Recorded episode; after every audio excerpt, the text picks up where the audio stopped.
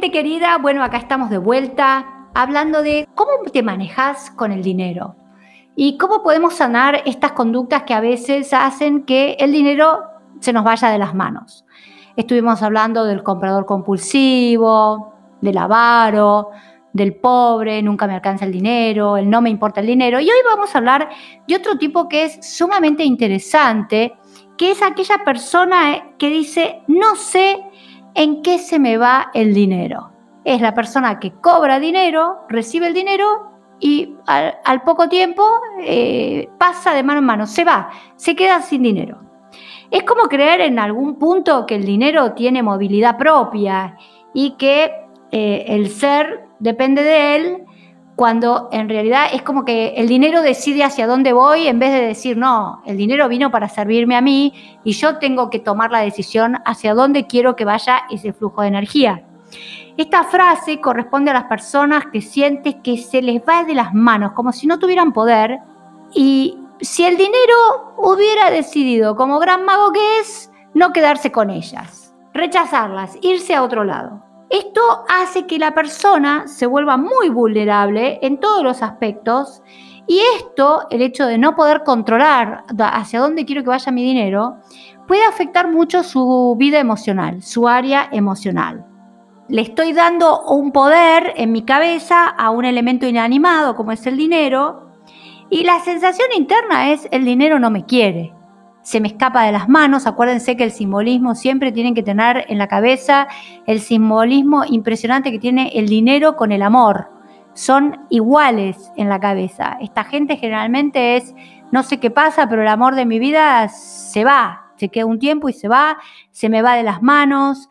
Entonces, cuando uno tiene una conducta de que tiene el dinero y enseguida se le va de las manos, inconscientemente lo que podría sentir esta persona es el dinero no me quiere, el dinero no me, no me ama, no me rechaza, me huye el dinero. Y esto se puede repetir con personas. A partir de acá se puede generar sensaciones muy profundas de soledad, de rechazo y de incomprensión. No entiendo por qué la gente no me quiere.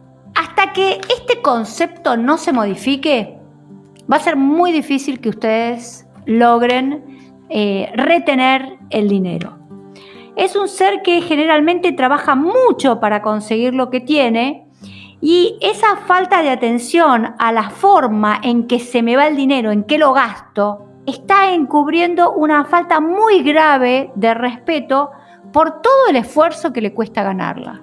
Es decir, hay gente que trabaja, trabaja, trabaja, trabaja, le, le llega el dinero, cobra el sueldo, ve algo que no necesita, va y lo compra.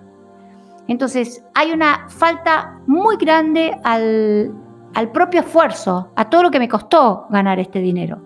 Son personas que podrían prestar todo lo que tienen, pasando inclusive necesidades, difícilmente si necesitan dinero van a pedir prestado.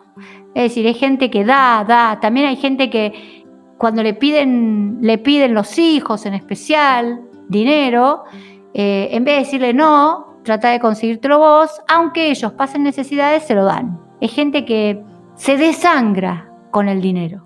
Si lo hicieran, están constantemente preocupados por devolverlo, si es que llegan a pedir, mientras que ellos son víctimas muchas veces de pérdida de todo tipo.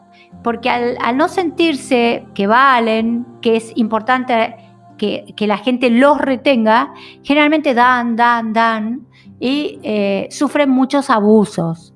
Esto sucede porque el ser se comunica a nivel inconsciente y los demás perciben los grados de falta de respeto por sí mismo que él tiene, por lo cual no se siente obligado a devolverle sus cosas. Es decir, acuérdense que como decimos nosotros los psicoanalistas, la comunicación de inconsciente a inconsciente es muchísimo más poderosa que la comunicación de consciente a consciente. Es decir, una persona puede estar diciéndote, yo te quiero mucho eh, te, voy, eh, te voy a devolver el dinero y inconscientemente decir no te soporto y no te voy a, lo voy a devolver nunca. Ahora, esto, si esto es leído por la otra persona, es decir, si yo siento que te presto el dinero, pero no importa si me lo devolves, si yo pienso inconscientemente, no importa si me lo devolves, quédatelo, el otra persona lo va a recibir, lo va a leer Y si son personas que tienen una ética baja, no le van a devolver nunca el dinero. Porque acuérdense que ojo con lo que ustedes piensan y ojo con lo que la gente piensa. Lo que dice la gente no es tan importante, lo importante es lo que piensan. Y recuerden que tenemos dos canales. Un canal que nos está diciendo, ay, fulanito me dice que me, va a devolver el dinero. Pero inconscientemente tenemos otro canal que escuchamos, no me lo va a devolver nunca. Es importante que ustedes también aprendan a escuchar a la gente. Escucharse, porque eso de que ustedes se digan a, ustedes mismas, eh, en forma inconsciente el otro lo va a escuchar, pero también que aprendan a escuchar lo que el otro realmente quiere decir. Es muy, muy importante y a veces muy difícil. La falta de respeto por sí mismo es una de las formas de la desvalorización que impide, en muchos casos, la puesta de límites a la vez que lo hace pasible de todo tipo de invasiones. Es decir, mm, acuérdense que estamos leyendo el libro de Ana Castro. Si yo no, no soy capaz de poner límite al otro, no soy capaz de poner límite a mí porque no, gasto el dinero inapropiadamente, es decir, no me puedo poner límite yo, tampoco le voy a poder poner límite al otro. Y esto el otro lo percibe también. En el plano emocional es invadido e invasor a la vez casi constantemente porque no se siente querido, aunque sabe que lo quieren. Es decir, puede saber que lo quieren, pero también esas personas que nunca le alcanzan, este, esta persona que regala, regala, da, porque no valora, tampoco nunca le alcanza lo que le dan. Es muy común la contraparte. Eh, dan por demás, pero cuando los otros le devuelven, nunca alcanza, siempre es poco. Es muy común ver estos dos patrones en la gente que maneja así el dinero. En los trabajos es muy exigente y autoexigente, aunque siente que no lo valoran.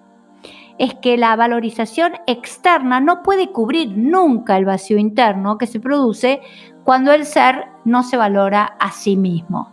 Esto es fundamental, es decir, nadie puede eh, pedir que el otro me valore cuando yo no me valoro. Y también esto tiene mucho que ver con el otro día estábamos hablando de biodecodificación y dinero. Si uno por dentro se siente pobre, vacía, que todos sus recursos se los dio a otro y se quedó sin nada, va a ser muy difícil que la realidad externa me demuestre abundancia. Acuérdense que el dinero y la abundancia es de adentro para afuera. El día que yo me sienta rica, abundante, merecedora de todo lo bueno, el día que Cecilia empiece a considerar a Cecilia abundante, eh, merecedora de todo, de dinero, de amor, de éxito, recién cuando llegue a ese punto interno en mí, lo voy a ver expresado en la realidad. Nunca antes, nunca antes, no hay forma. Lo externo siempre es un reflejo de lo interno. Si no nos respetamos, no nos van a respetar. Si no nos valoramos, no nos van a valorar. Si no nos queremos, si no nos queremos, también va a ser muy difícil que sintamos que el, otro me quiere. Porque esto también, si, eh, el que también desperdicia así el dinero es como una bomba que tira todo. Entonces todo lo que recibe también va a caer en saco lleno. Esta gente, como lo digo, siempre son carentes, como son tan carentes de afecto, también piden, piden, y uno nunca, nunca puede conformarlos, nunca puede, nunca se alimentan, nunca quedan saciados con lo que uno le da. Estamos inmersos en una ley de crecimiento kármico por espejo. Quien está delante de nosotros nos muestra lo que nos falta aprender. Entonces, muchas veces este tipo de personaje se encuentran enfrente gente abusiva, gente que le falta el respeto, gente que le pide cuando no deberían pedir, gente que le pide rebajas, no solamente piensen en pedir dinero, gente que ustedes trabajan y los llaman para ver si los pueden atender gratis, o si venden un producto, si se los pueden vender al costo. Es decir, así es como se maneja este patrón de dinero. Entonces, ¿cuál es el espejo que me está mostrando la realidad? eso que está enfrente mío soy yo.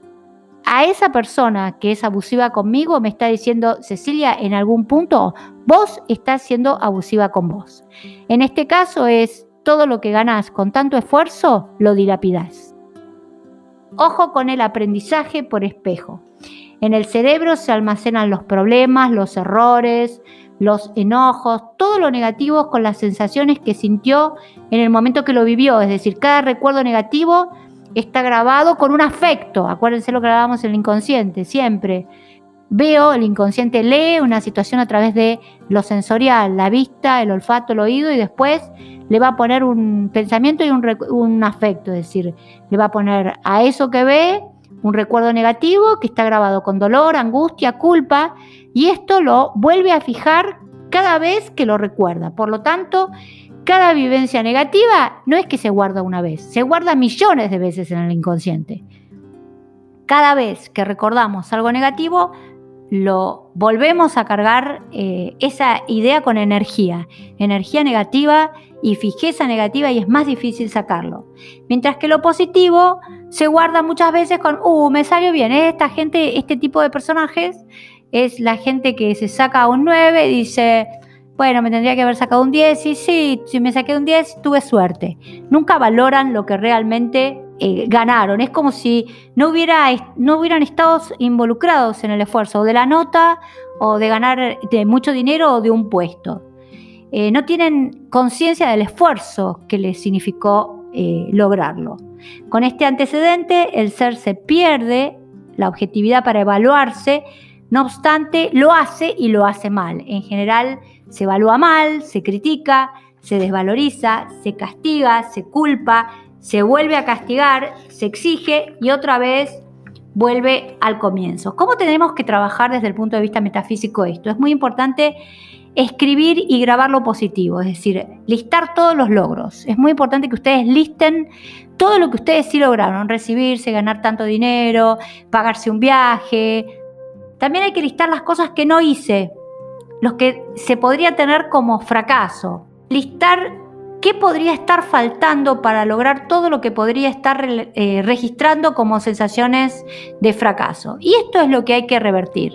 Desde la metafísica esto se revierte repitiendo mantras como es yo soy seguridad, yo soy serenidad, yo soy éxito, yo soy respeto, yo soy prosperidad y yo soy felicidad.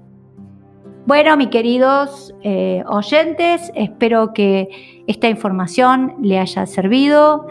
Acuérdense que cada vez que ustedes repiten mantras, como por ejemplo yo soy seguridad o yo soy respeto, es como que van limando todos estos recuerdos grabados en el inconsciente. Para la biodecodificación es una cosa, pero para la metafísica cada vez que repetimos un mantra eh, positivo, es como que como a un vaso que tiene una gota de tinta, le voy agregando agua, agua, agua, hasta que la gota de tinta no se ve y el vaso queda cristalino. Es decir, que es muy importante que ustedes conozcan cómo cura la metafísica. La metafísica cura limando ese patrón mental, por ejemplo, de inseguridad, por ejemplo, de falta de respeto, eh, repitiendo oraciones poderosas que van puliendo, van limpiando, van sacando eh, los patrones negativos, las emociones negativas eh, y las conductas que nos llevan a hacer siempre lo mismo y vivir en forma desgraciada. Un beso muy grande para todos, nos vemos muy prontito. Y siempre hablando de dinero.